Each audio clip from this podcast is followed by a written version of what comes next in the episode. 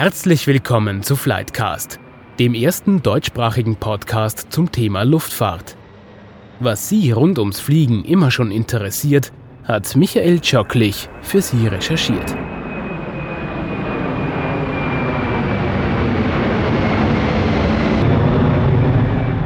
Heute geht es bei Flightcast um eine essentielle Frage. Warum fliegt ein Flugzeug? Über diese Frage reden wir heute mit Hermann Filsecker von der Firma FACC. Herr Filsecker, darf ich Sie bitten, sich ganz kurz vorzustellen? Gerne, mein Name ist Hermann Filsecker, bin seit über 30 Jahren im Unternehmen, bin heute Vice President Engineering, bin also konzernweiter Entwicklungschef von FACC und äh, leite auch das von der EASA zugelassene Designbüro. Ich war immer im Engineering tätig und somit natürlich auch sehr nahe an der Flugtechnik und Aerodynamik dran. Herr Filsecker, wenn also ein Flugzeug fliegt, geht es doch um die eigentlich einfache Frage, wie überwindet man die Erdanziehungskraft? Völlig richtig. Das ist eigentlich das Geheimnis des äh, Fliegens innerhalb der Erdanziehung. Und es ist eigentlich bei allen aerodynamischen Fluggeräten so, dass die Grundvoraussetzung dafür ist, die, die Erdanziehung zu überwinden, dass sich dieses Fluggerät durch die Luft bewegt. Und durch diese Luftbewegung muss Auftrieb entstehen, das heißt, dieses Fluggerät muss so gestaltet sein, dass eben Auftrieb erzeugt wird. Aber wie wird dieser Auftrieb jetzt erzeugt? Flugzeuge haben in der Regel äh, sogenannte Tragflächen oder Flügel oder Tragflügel und wie der Name schon sagt, tragen die das Flugzeug. Das sind also speziell aerodynamisch geformte Bauteile am Flugzeug, die Flügel eben, die durch ihre spezielle Form eines leisten, nämlich maximalen Auftrieb zu erzeugen bei minimalem Widerstand. Jetzt wiegt ein Flugzeug, das schwerste Flugzeug, die A380, rund 600 Tonnen und erhebt sich in die Luft. Ein Adler wiegt zwischen 4 und 7 Kilo und fliegt auch. Spielt das Gewicht denn beim Fliegen eigentlich überhaupt keine Rolle? Natürlich spielt das Gewicht eine Rolle, was jetzt den Energieverbrauch und den aerodynamischen Widerstand des Adlers oder des A380 betrifft. Klarerweise ein Adler mit seinen 4, 5 Kilogramm erzeugt natürlich wesentlich weniger Widerstand und braucht natürlich auch entsprechend weniger Auftrieb zu erzeugen. Braucht auch weniger Energie zum Fliegen. Eine große, schwere A380, die natürlich einen riesen äh, Widerstand, einen Luftwiderstand äh, zu überwinden hat, muss entsprechend starke Triebwerke haben, um einerseits einmal das eigene Gewicht zu tragen von über 500 Tonnen und andererseits natürlich riesige Tragflächen äh, mit an Bord führen, die einen Auftrieb von über 550 Tonnen erzeugen, um das ganze Ding überhaupt in der Luft zu halten. Also Gewicht ist aerodynamisch irrelevant, ob es eine Fliege ist oder ob es ein A380 ist. Beide müssen ihr Gewicht durch entsprechende Maßnahmen, Flügel äh, überwinden und damit Auftrieb erzeugen. Verstehe ich das richtig, dass es beim Auftrieb im Wesentlichen um die Frage geht, wie groß ist der Druckunterschied unterhalb und oberhalb der Tragfläche? Ja, das ist im Wesentlichen kurz ausgedrückt eigentlich das ganze Geheimnis der Auftriebsentstehung. Äh, die Tragflächen, die eben äh, entsprechend geformt sind, erzeugen eine unterschiedliche Druckverhältnisse rund um den Flügel, wie Sie gesagt haben an der Oberseite ein geringerer Luftdruck als an der Unterseite. Das heißt, es entsteht eine Druckdifferenz und man kann sich das, glaube ich, ganz gut vorstellen. Man muss es vorstellen, das Flugzeug erzeugt über seinem Tragflügel ständig während des Fliegens ein Sogfeld und in dieses Sogfeld, das der Tragflügel erzeugt, wird das Flugzeug sozusagen ständig hineingesogen. Also es hängt, es schwebt sozusagen unter dem von ihm selbst erzeugten Sogfeld, unter dieser, unter dieser Unterdruckglocke sozusagen. Die Auftriebsentstehung an und für sich ist hochkomplex, ist mathematisch hochkomplex. Es gibt viele, viele Auftriebstheorien. Ganz äh, äh, einfach runtergebrochen ist, ist es, die Tragflügel müssen maximalen Auftrieb erzeugen bei gleichzeitig minimalem Widerstand und erzeugen sich sozusagen wie ein, wie ein Staubsauger ihr eigenes Vakuumfeld oder Unterdruckfeld, in das das Flugzeug während des Fluges gesogen wird und somit am Himmel bleibt. Man sagt ja vereinfacht, ein Flugzeug wird zu zwei Drittel hinaufgesogen, wie Sie schon gesagt haben, und zu einem Drittel in etwa hinaufgedrückt. Ja, ist wiederum sehr umgangssprachlich. Diese zwei Drittel, ein Drittel Geschichte ist, ist man sagt im Prinzip, zwei Drittel der Auftriebskraft äh, äh werden, entstehen auf der Flügeloberseite, ein Drittel auf der Flügelunterseite, ist aber wie gesagt eher sehr populärwissenschaftlich ausgedrückt, ähm, ja, die Tragflügelgeometrie, also die, das Profil nennt man das, die Profilform des Tragflügels hat eine entscheidende Rolle und im Wesentlichen ist jedes Flugzeug hat sein eigenes Anforderungsprofil im wahrsten Sinne des Wortes. Je nach Mission, ein Verkehrsflugzeug, äh, das also viele, viele Stunden im Reiseflug konstant dahin fliegt, hat natürlich ein ganz anderes äh, Tragflügelprofil als wie ein Segelflugzeug oder wie vielleicht irgendein Transportflugzeug, ein militärisches oder ein militärisches Jagdflugzeug.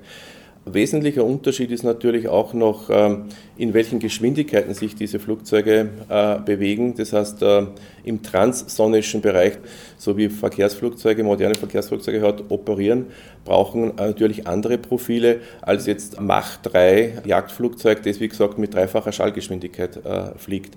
Im Überschall sind die Strömungsverhältnisse völlig umgekehrt zum Unterschall und somit schauen auch natürlich Überschallflugzeuge, ich erinnere nur an die Concorde oder an schnittige Jagdflugzeuge, wesentlich spitzer, kantiger, eckiger aus, als wie jetzt der runde, pummelige A380, weil er einfach in anderen Geschwindigkeitsbereichen fliegt und somit auch die Luft entsprechend anders und die Gesetze der Aerodynamik anders äh, funktionieren.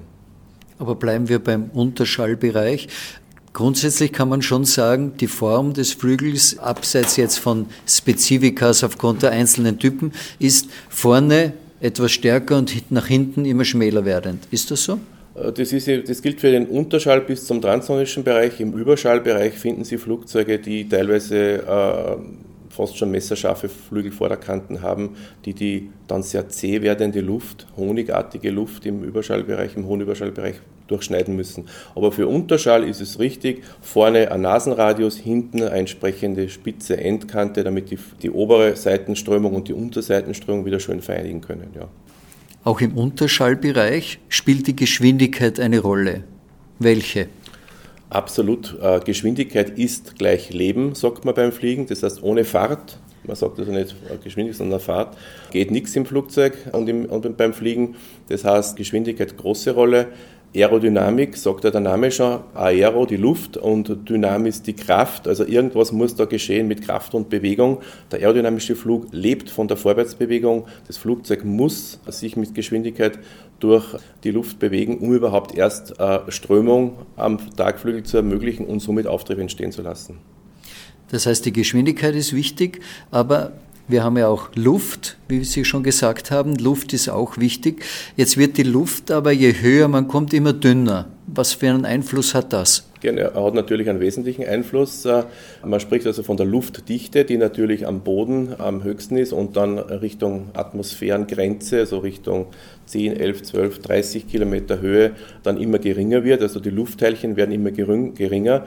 Und es ist klar, wenn ein Flugzeug in einer Höhe mit geringer Luftdichte fliegt, erzeugt es logischerweise weniger Auftrieb. Die Triebwerke schlucken weniger Luft, die Luft ist ja, ist ja weniger schwer, also pro Sekunde atmet das Triebwerk weniger Luft ein. Aber im Gegenzug, und das hilft natürlich, erzeugt natürlich auch weniger Widerstand. Bei weniger Luftdichte ist auch weniger Widerstand. Das heißt also, mit steigender Luftdichte steigt der äh, Auftrieb, mit steigender Luftdichte steigt der Widerstand und umgekehrt. Das heißt, ich fliege dann eigentlich sicher durch die Luft, solange alle diese Komponenten im Gleichgewicht sind. Richtig. Der, der, stationäre Geradeausflug heißt, alle Kräfte am Flugzeug, und das sind im Wesentlichen vier Kräfte, sind im Gleichgewicht. Das ist dieses horizontale Kräftepaar, nach vorn gerichtet, der Schub, die Motorleistung, entgegengesetzt gegen die Flugrichtung der Widerstand, den das Flugzeug beim Durchfliegen der Luft erzeugt. Und das andere Kräftepaar ist das vertikale, also das senkrechte Kräftepaar nach unten natürlich die Gewichtskraft, nach oben die Auftriebskraft. Wenn diese beiden Kräftepaare, horizontales Kräftepaar, vertikales Kräftepaar im Gleichgewicht sind, bewegt sich das Flugzeug gleichmäßig und stabil durch die Luft. Noch einmal ganz kurz zur Luft und Luftdichte. Jetzt gibt es ja hochgelegene Flughäfen, wie in Südamerika zum Beispiel oder auch Mexico City. Dort können die Flugzeuge nur mit weniger Gewicht starten. Warum? Ja, das ist absolut richtig. Das ist immer ganz kritisch. Hohe Flughäfen, das heißt also, die in irgendwelchen Hoch, auf irgendwelchen Hochplateaus in den Anden liegen, die haben von Haus aus natürlich schon eine geringere Luftdichte aufgrund ihrer Höhe, 1000, 2000, 3000, 4000 Meter Höhe. Und wenn dann noch dazu kommt, dass es sehr heiße Gegenden sind, bewirkt es nur mehr ein Opfer der, der Luftdichte. Somit hat das Flugzeug beim Abheben auf der Startbahn eben weniger Luft zur Verfügung. Somit erzeugt es weniger Auftrieb. So, wenn es weniger Auftrieb erzeugt, muss es nicht, darf es nicht so schwer beladen werden. Aber wie gesagt, es erzeugt halt auch weniger Widerstand. Aber da muss man sehr vorsichtig sein. Diese großen Höhen bei großen Temperaturen, da kann die Landepiste oder die Startbahn ganz schnell zu kurz werden. Das heißt, da muss viel kalkuliert werden, wo man hinfliegt und wie schwer man hinfliegt. Genau, prinzipiell wird jeder Flug ganz genau kalkuliert und Weight and Balance, also Gewichts- und Schwerpunktlagen, Abflugleistungen, äh, Steigleistungen kalkuliert, aber insbesondere bei Flughäfen in, in großen Höhen, bei hohen Temperaturen, in südlichen Gegenden, muss man natürlich doppelt und dreifach draufschauen. Wenn ich jetzt die Geschwindigkeit erhöhe, zum Beispiel doppelt so schnell fliegen möchte, was bedeutet das wieder für die Frage des Auftriebs? Mhm. Geschwindigkeit und Auftrieb äh, hängen so zusammen, dass sie eben nicht linear zusammenhängen. Das heißt also nicht, äh, wenn ich doppelt so schnell fliege, dann erbeute ich vom, vom Tragflügel den doppelten Auftrieb. Nein, die Tragflächenform ist so effizient gestaltet, dass eine Verdoppelung der Fluggeschwindigkeit eben eine Vervierfachung des Auftriebs erzeugt. Das heißt, doppelt so schnell fliegen heißt vier, vierfachen Auftrieb erzeugen, was natürlich sehr vorteilhaft ist. Jetzt gibt es ja sowas wie eine maximale Geschwindigkeit für jedes Flugzeug. Woraus resultiert die eigentlich? Warum hat ein Flugzeug eine Höchstgeschwindigkeit? Wenn wir beim Unterschallbereich bleiben, ist natürlich so, jedes Flugzeug hat eine gewisse Missionsgeschwindigkeit. Das heißt, es wird also ausgelegt auf eine entsprechende Geschwindigkeit, damit es auch äh, entsprechend Distanz fliegen kann. Das Flugzeug nimmt Treibstoff mit muss mit dem Treibstoff über die vorberechnete Distanz auskommen. Die ganze Flugzeugkonfiguration, der ganze Flugzeugentwurf richtet sich dann eben, wie gesagt, nach dieser Zielgeschwindigkeit. Und man kann jetzt nicht mit einem Unterschallflugzeug versuchen, die Schallmauer zu durchbrechen. Also man kann es schon versuchen, wurde auch versucht. Nur was passiert ist dann, dass eben dann unkontrollierte Luftströmungen äh, auf einem für Unterschall ausgelegten Flugzeug auftreten, das dann bis zum Abmontieren, also bis zum Zerstören des Flugzeuges äh, im Sturzflug zum Beispiel, äh, führen kann. Darum müssen also, müssen also Flugzeuge wirklich nur bis am, zu ihrer maximalen Auslegungsgeschwindigkeit belastet werden. In diesem Bereich funktionieren sie. Da ist auch die Festigkeit, die Steifigkeit, also die, die, den Widerstand gegen Verformungen ist kalkuliert. Wenn man drüber geht, äh, läuft alles aus dem Ruder und das Flugzeug kann, wie gesagt, auseinanderbrechen.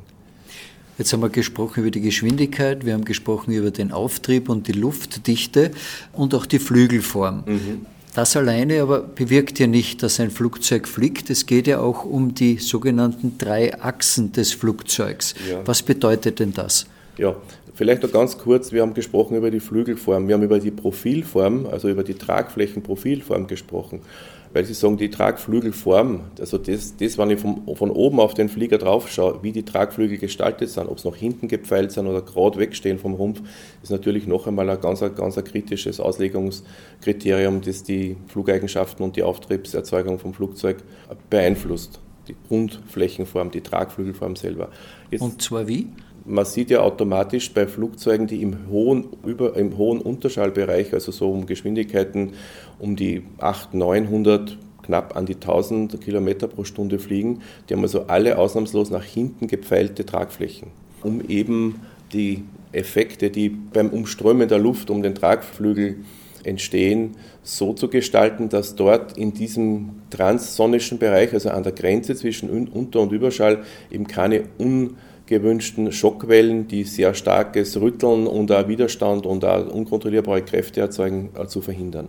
Also alle transsonischen Flugzeuge, Passagierflugzeuge haben nach hinten gepfeilte Flügel, um eben negative Effekte bei diesen hohen Geschwindigkeiten äh, am Tragflügel zu vermeiden. Also es ist eine Art Komfortfrage.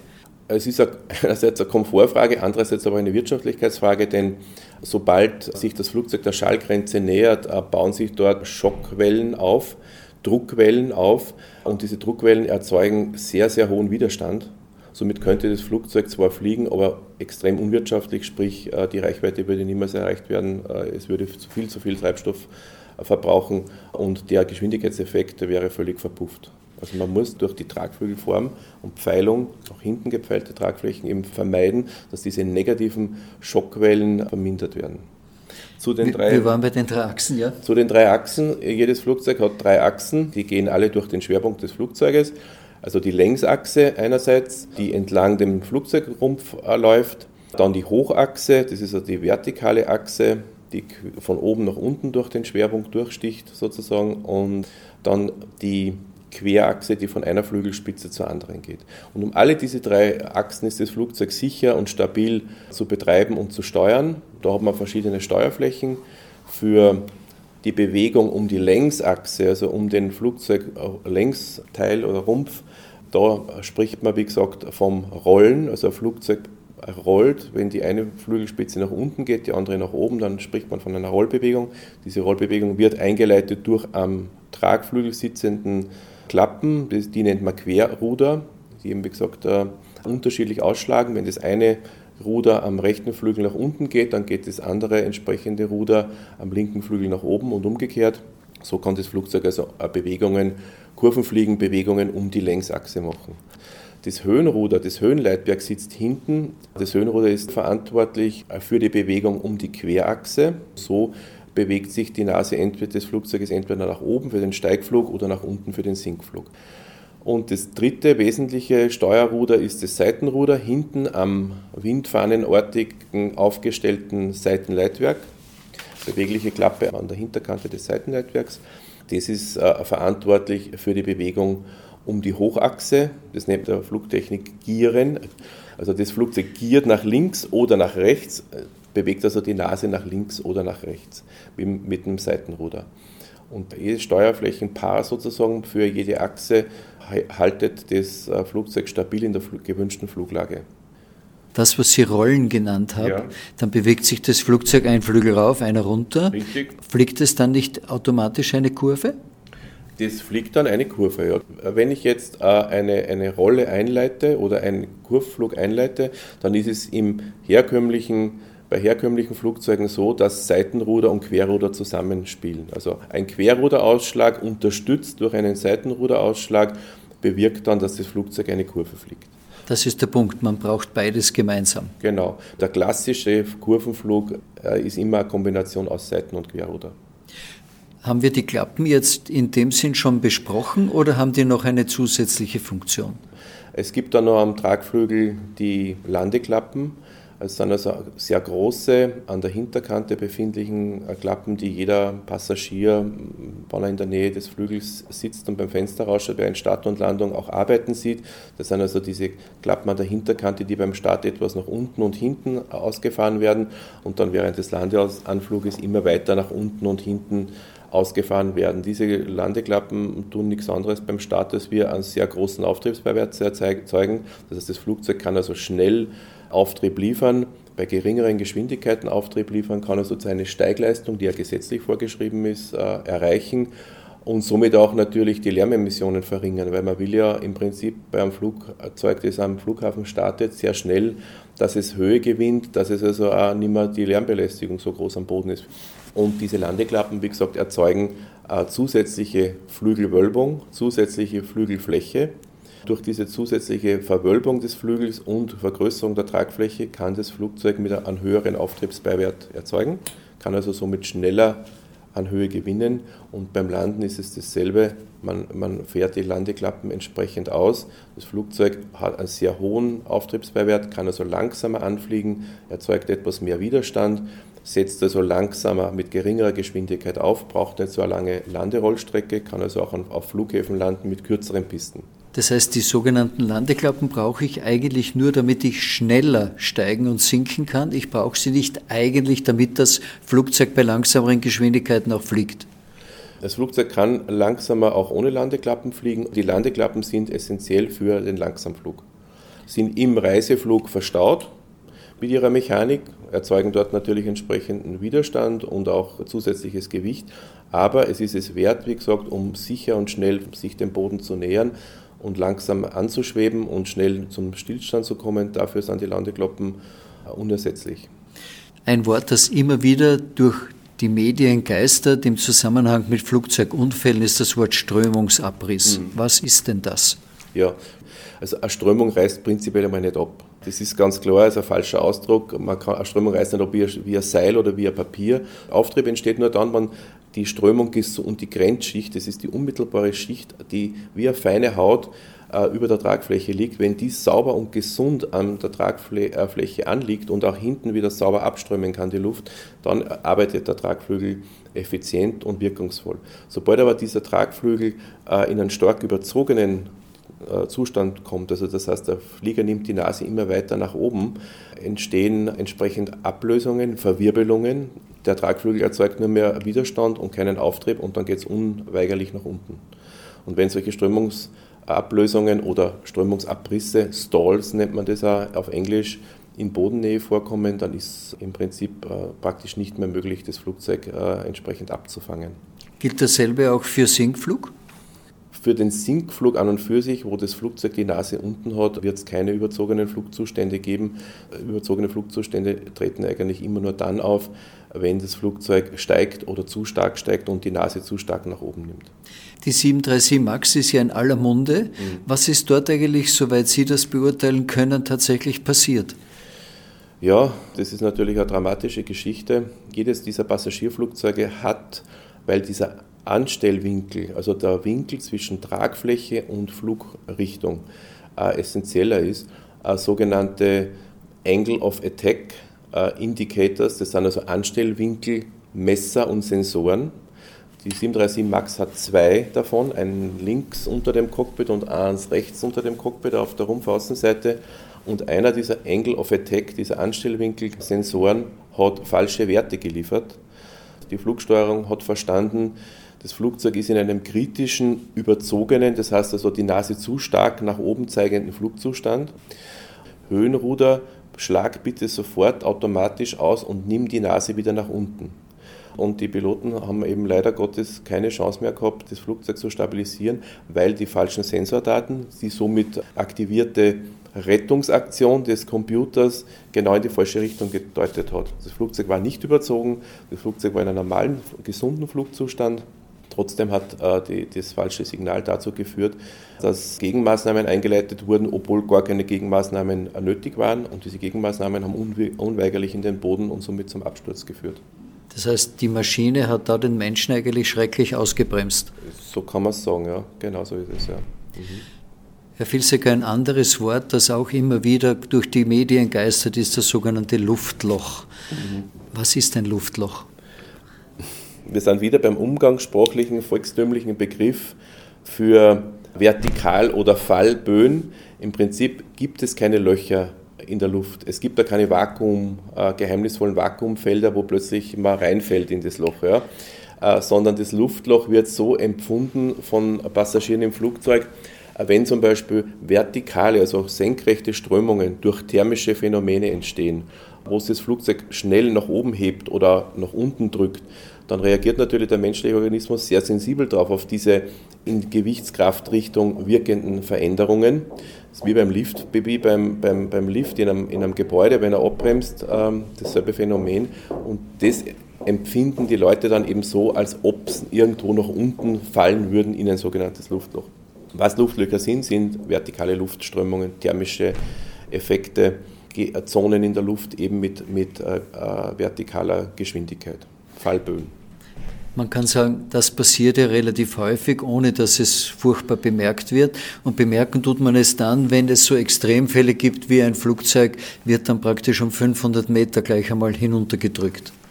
Das ist richtig, ja. Flugzeuge werden auch ausgelegt auf solche Böen. Also die Betriebsgrenzen des Flugzeuges äh, sind auch dadurch gekennzeichnet, dass äh, das Flugzeug entsprechende vertikale Böen sicher ertragen muss.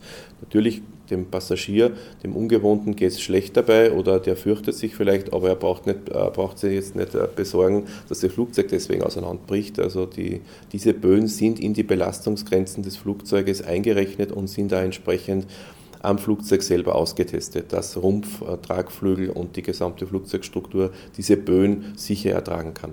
Also die Angst, dass es auseinanderbricht, muss man nicht haben. Ist absolut unbegründet. Ein Ausdruck, der auch immer wieder genannt wird, ist der Jetstream. Mhm. Was ist das? Ja, Jetstreams sind das Gegenteil von, einer, von einem Luftloch sozusagen. Da geht es nämlich nicht um vertikale äh, Luftbewegungen wie beim Luftloch, sondern da geht es um horizontale Strahlströme, Jetstream ist übersetzt Strahlstrom. Auf der nördlichen und auf der südlichen Erdhalbkugel treten diese Jetstreams auf, als Phänomen das gesamte Geschehen in der Atmosphäre widerspiegelt. Das sind im Prinzip Windbänder, Hochgeschwindigkeitswindbänder, die, die wirklich rund um die südliche und rund um die nördliche Halbkugel verlaufen, mit horizontaler Strömungsachse, also da ist die Luftgeschwindigkeit eben horizontal, das heißt in der Richtung, in der sich das Flugzeug bewegt und diese, diese Jetstreams können bis zu 500, 550 Kilometer pro Stunde schnell sein. Im Zentrum aber das Interessante ist natürlich für die Luftfahrt, dass diese Jetstreams genau dort auftreten, wo üblicherweise äh, Verkehrsflugzeuge fliegen, nämlich in Höhen zwischen 8 und 12 Kilometer Höhe. Genau in der Höhe fliegen auch Verkehrsflugzeuge und es ist genau die Grenze, die man auch als Wetterschicht bezeichnet, also die untere Atmosphärenschicht vom Boden bis 8, 9 Kilometer Höhe, das ist die Schicht, in der Wettergeschehen auftritt. Und genau an dieser Grenze finden diese Jetstreams statt. Also muss man als Fliegerei natürlich aufpassen, aber wenn man einen günstigen Rückenwind erwischt, dann kann es schon sein beim Langstreckenflug, dass man plötzlich eine halbe Stunde, eine Stunde früher ankommt, weil einfach der Wind schiebt oder umgekehrt, man fliegt eine Stunde länger, weil man eben da gegen diesen Wind ankämpfen muss. Das heißt, man kann und soll teilweise auch durchaus in diesem Jetstream-Bereich fliegen. Ja, wenn er nützlich ist für, die äh, für, die, für den Flug, für den Reiseflug, dann kann man den natürlich treibstoffsparend als Rückenwind ausnutzen. Genau. Herr Filsecker, wenn wir jetzt noch ein bisschen in die Zukunft blicken, bei der Frage, warum fliegt ein Flugzeug? Ist da eigentlich aus Ihrer Sicht schon alles erfunden oder kann es da noch Neuerungen geben? Ja, im aerodynamischen Flug, also im Flug durch die Luft, der Atmosphäre, gibt es im Wesentlichen nur mehr Optimierungen. Die Physik ist festgeschrieben. Was man jetzt überlegt, ist, dass man Flugprofile oder Flugzeuge überlegt, die nur beim Starten und beim Landen sich in der Atmosphäre bewegen und den Großteil ihres Fluges dann außerhalb der Atmosphäre nicht mehr aerodynamisch, sondern wie eine Rakete fliegen und dann, ähnlich wie das Space Shuttle, eben dann wieder eintauchen beim Landen in die Atmosphäre, also Vorrichtungen mithaben, die den aerodynamischen Flug in der Atmosphäre ermöglichen, aber äh, der, die, die, den Hauptteil der Mission des Flugzeuges wirklich im, im Weltraum. Aber es gibt auch noch so quasi auf etwas kleinerer Flamme Experimente, wie zum Beispiel mit einem verformbaren Flügelprofil, ja, das man ja, Morphing Structure ja, nennt. Ja, ja, ja, das sind eben aerodynamische Optimierungen diese Morphing Structures oder diese gestaltändernden Flugzeugstrukturen sind im Wesentlichen nichts anderes als integral gefertigte Klappen. Heute sind ja, wie wir vorhin äh, erwähnt haben, Höhenruder, Seitenruder, Querruder, Landeklappen, alles einzelne Bauteile, die mit Scharnieren im Wesentlichen beweglich an starren Flugzeugteilen äh, angebaut sind. Die haben also Spalte äh, zwischen den starren Flugzeugteilen und den beweglichen und diese Spalte führen zu Verlusten, zu aerodynamischen Verlusten. Und wenn man jetzt diese Morphing Structures nimmt, die stellen sich so dar, dass also keine Spalte mehr sichtbar sind, sondern dass man im Prinzip einen Tragflügel hat, der dann spaltfrei plötzlich dessen Hinterseite oder das Profil sich äh, ver verändern kann, verstellen kann, ganz genauso wie es gerade die jeweilige Flugsituation betrifft und benötigt. Es ist natürlich viel äh, Technologie dahinter ist nicht ganz äh, einfach und, und simpel. Zu Ihrer Frage, was kann sich noch tun in der Luftfahrt? Bemerkenswert ist natürlich die Antriebsart. Bisher fliegen wir ja nur mit Verbrennungskraftmaschinen, also mit Motoren, Kolbenmotoren oder jetzt natürlich in der modernen Fliegerei mit Jets, mit, mit Strahlturbinen, die natürlich Kohlenwasserstoffe verbrennen, also auf fossile Energiequellen zurückgreifen. Da muss man natürlich jetzt schauen, und da schaut man auch schon, inwieweit äh, elektrische Antriebe Kurzstrecken- oder Mittelstreckenflugzeuge antreiben können. Da ist natürlich die Kunst wie überall, diesen Strom zu speichern, entsprechend in Batterien oder zu erzeugen an Bord. Hybridantriebe, so ein Gemisch aus Elektro- und Verbrennungskraftmaschinen für Flugzeuge.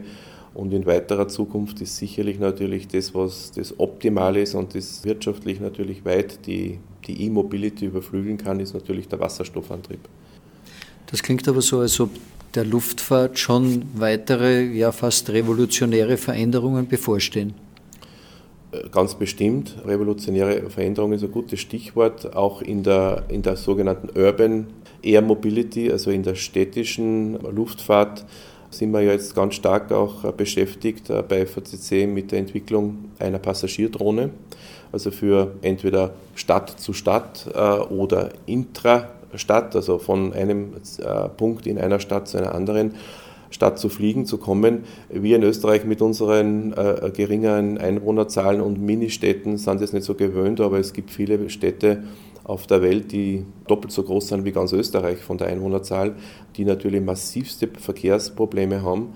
Und da geht es in der Urban Air Mobility darum, dass man nicht wie tausende Jahre jetzt äh, zweidimensional sich auf der Erdoberfläche fortbewegt und im Stau erstickt, sondern die dritte Dimension, nämlich die des Fliegens, erschließt und mit kleinen, mobilen, elektrisch betriebenen Flugtaxis, die noch dazu autonom fliegen, können äh, Passagiere, Fracht schnell und auf direktem Wege in diesen Megacities des 21. Jahrhunderts dann produziert äh, und transportiert. Vielen Dank, Herr Vilsecker. Das war Flightcast für heute. Wir wissen jetzt, warum ein Flugzeug fliegt und dass ein Flugzeug fliegt. Was wir noch nicht genau wissen, ist, wie wir in Zukunft fliegen werden und mit welchem Antrieb wir fliegen werden. Vielen Dank fürs Zuhören.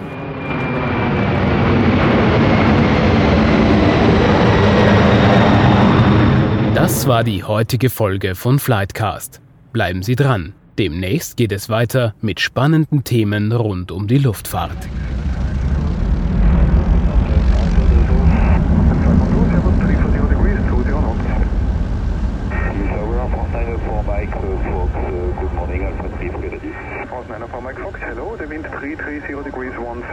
Runway 29 cleared for takeoff.